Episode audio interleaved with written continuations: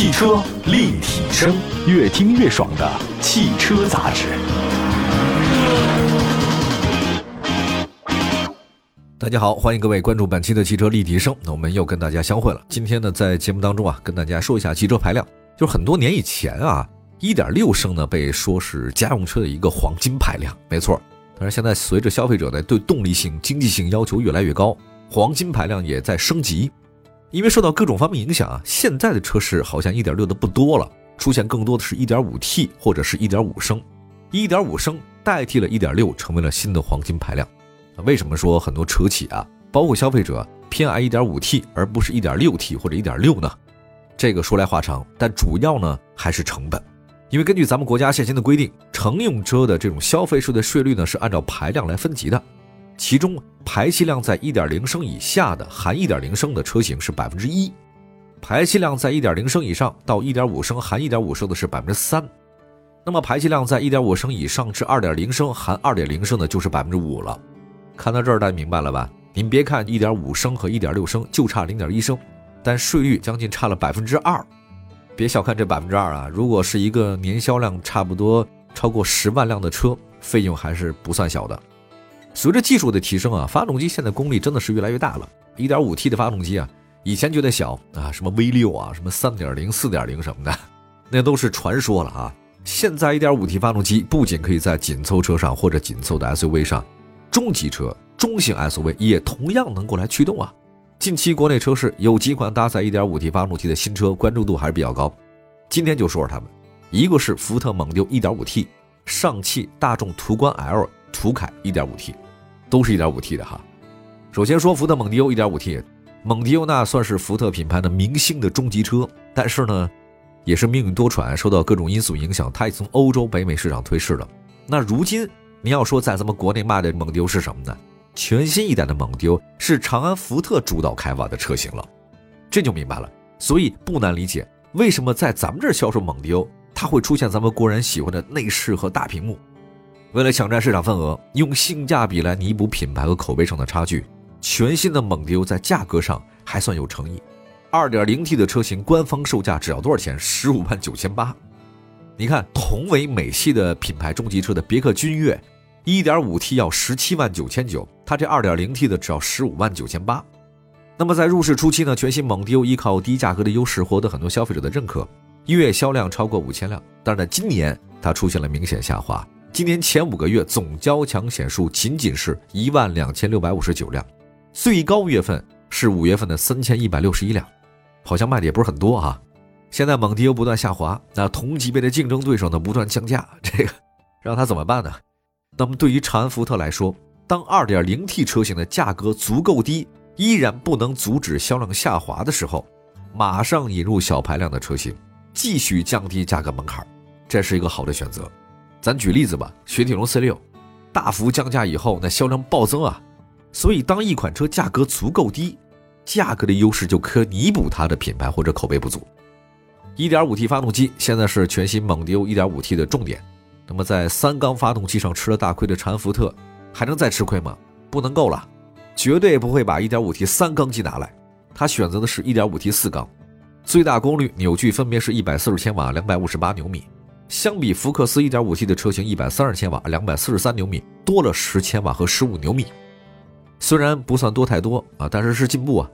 传动系统方面，蒙迪欧 1.5T 车型是八速自动变速箱，这个要比福克斯的 1.5T 四缸的 6AT 要好啊。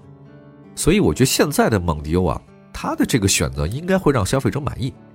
在目前的中级车市场里面，6AT 变速箱确实是有点落伍了哈。另外，单纯从动力输出来看，蒙迪欧 1.5T 不算差。君越 1.5T 车型我看了，它是一百三十二千瓦，两百五十牛米。匹配的是 CVT，所以这回的蒙迪欧 1.5T 车型，至少在发动机、变速箱上，大家还是能接受的。从日常代步角度出发，1.5T 发动机对中级车来讲呢是够用了。那在起步阶段的话呢，也不太会有那种乏力的现象。当然，您要说起来，在每小时120公里的时速，就高速上，这个 1.5T 发动机可能不如 2.0T 那么出色。但你想想看，咱们国内最高时速就是120公里啊，对不对？蒙迪欧 1.5T 它完全可以驾驭啊，同时提供标准、节能、运动三种驾驶模式。那么在底盘结构方面，1.5T 蒙迪欧呢依然是前麦弗逊独立后多连杆独立悬架，跟 2.0T 是一样的。外观设计方面，蒙迪欧 1.5T 车型跟 2.0T 车型变化不大。1.5T 它取消了带有呼吸迎宾效果的格栅，轮圈的样式也调整了，但依然是17到19英寸三种。同时，车尾取消了 EcoBoost 的245的标志。车身颜色方面，增加了绿色和灰色两种全新的配色。在内饰设计方面，蒙迪欧 1.5T 依然是采用1.1米的这种27英寸的贯穿式的多媒体触控连屏，这个就比较酷嘛。仪表盘、中控屏、副驾驶它在一起。配置方面，采用了福特最新一代的智行互联车机系统，多点触控、AI 语音识别、手势控制、面部识别都有，同时还加入了唱吧功能。哎，我不是特别理解为什么在车里非要唱吧啊？当然，现在很多车都这么加。那么从过去一段时间的销量业绩来看，全新蒙迪欧啊没有到合资品牌的第一阵营。当然，它在口碑啊认可度方面有差距。还有一个就是同级别的主流车型降价，让它好像没有什么价格优势了。不过这次 1.5T 车型推出，呃，让全新蒙迪欧的价格门槛进一步下探，十五万。你说这个中级车，啊，也是合资品牌啊，十五万出头。所以蒙迪欧打的是什么主意呢？就是以大打小。让那些追求大空间的消费者，哎，这个还是很喜欢的嘛。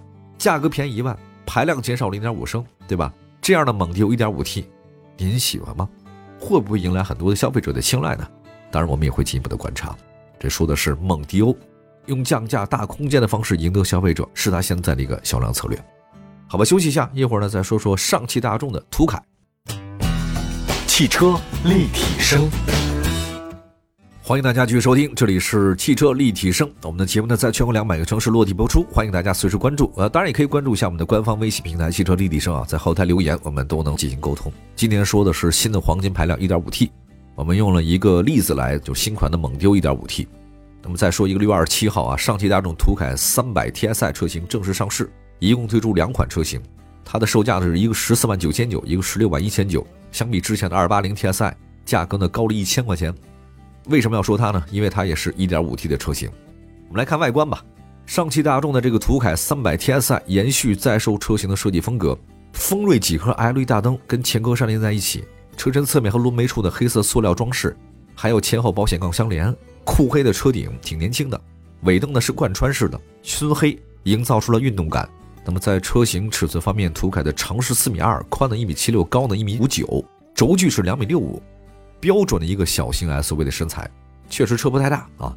内饰设计方面的话呢，途凯是对称式的中控台，采用内嵌式。呃，仪表盘呢是十点三英寸全数字的液晶仪表盘，然后方向盘是大众的三幅，还有大尺寸的全景天窗。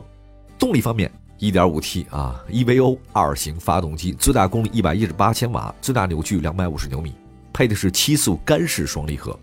底盘结构方面，途凯呢是前麦弗逊独立后扭力梁式的非独立悬架。虽然途凯呢是大众啊在中国入门级 SUV 啊，这个就比较便宜哈，但是好像它卖的一直不是特别的好。我查了一下，今年前五个月一共只卖了六千多辆，对吧？你要说它那个兄弟车型就是一汽那边的大众探影啊，也卖了一万多辆，是吧？有人分析啊，就说它为什么卖的差呢？主要是什么跟探歌途岳没有拉开差距，是途凯探影卖的不太好的原因。当然这只是一方面啊。呃，这次呢，途凯三百 TSI 豪华版卖多少钱呢？十六万一千九。它跟那个探歌三百 TSI 两驱晨光版只差了八千块钱，所以大家会买的高一级别的。来看一下途凯的配置吧，它的优势呢是标配了疲劳驾驶提示啊、全速自适应巡航、前排座椅加热。那么探歌那边是什么？是价格高了八千，而且座椅的加热、自适应巡航是需要选装的。不过探歌的优势是空间更大，配备了四轮独立悬架，配置上也多了前方碰撞预警啊、电子驻车呀、车道保持辅助啊、道路交通标志识别等等。还有很多电动后备箱之类的东西，所以说如果预算不是很紧张的消费者呢，大家应该不会选择途凯，会选择探歌之类的更高一级别的，这可能是他们卖的不太好的一个原因啊，就是没有拉开差距。1.5T 发动机这次代替 1.4T 发动机，这个让途凯确实有点竞争力，但是起步价仅到十五万，所以可想而知它未来的走量车型依然不会是 1.5T 的啊。那么对于途凯三百 TSI 来讲啊，我觉得它应该对销量来讲不会有很好的一个贡献，除非经销商那边呢再次降价。另外呢，你跟途凯同一区间的车型还有丰田的卡罗拉的锐放、锋兰达，而他们搭载是2.0升的自吸发动机，都是入门级的紧凑 SUV 啊。这一方面好像上汽大众和一汽大众卖的都不是特别的好。好，我们再来说另外一个途观 L 啊，除了途凯，上汽大众的销量支柱 SUV 途观 L 也在六月十九号推出了搭载 1.5T 发动机的途观 L 300 TSI 智享版上市，售价这个十九万九千八。相比280 TSI 自动两驱潮创限定版，这次的300 TSI 智享版呢在造型上没什么改，据说呢是配置上进行了优化一下。大家也明白一件事啊，就是途观它不可能再改什么外观了，能增加的或减少的就是内饰。比如说，它增加了专属的什么外后视镜的光影地毯，带记忆及虚拟踏板功能的智能电动的尾门。内饰部分的话呢，升级到 AQS 自动切换内外循环空调的这种三温区全自动空调，十二项电动可调的主副驾驶座椅等等。此外呢，还配备了搭载 iQ 智慧车联的十二英寸的悬浮式多媒体屏，十点三英寸全数字的液晶仪表，高级的自适应巡航等等。这个都是增加了很多东西。在动力方面，这次途观 L 有改变吗？其实没什么改变啊，它搭载的是 1.5T EVO 二型发动机，跟途凯是一样的，零百加速时间呢都是9.9秒，WLTC 的这种综合工况油耗是百公里6.6升。那么从销量构成来看的话，现在途观 L 啊依然是 2.0T 的主流。很多人说 1.5T 这么大的途观是不是小马拉大车？但实际上啊，跟途观 L 接近的别克昂科威 S、雪佛兰探界、本田观潮 URV，它都是一点五 T 车型啊，而且卖的都还不错。那么在途观 L 的加速当中，跟300 TSI 智享版配置相同的是330 TSI 两驱智享版，官方售价二十三万零八百，发动机呢从 2.0T 降为 1.5T，价格便宜三万一，这个还是挺有诱惑力的啊。整体来看吧，以目前途观 L 2.0T 的车型优惠幅度来讲，途观 L 300 TSI 智享版应该会在不久以后呢开启优惠这种促销的模式啊，毕竟只是换了一个发动机，其他的没有什么太大的改变。大家想买的话呢，不妨再等等，不用赶在这一波。而且途观已经出了这么多车型了，对吧？卖了这么久了，途观 L，当然这可能是更多的一个选择。感谢大家收听今天的汽车立体声，祝福大家的用车生活愉快。明天同时间我们继续分享汽车话题，下期节目见，拜拜。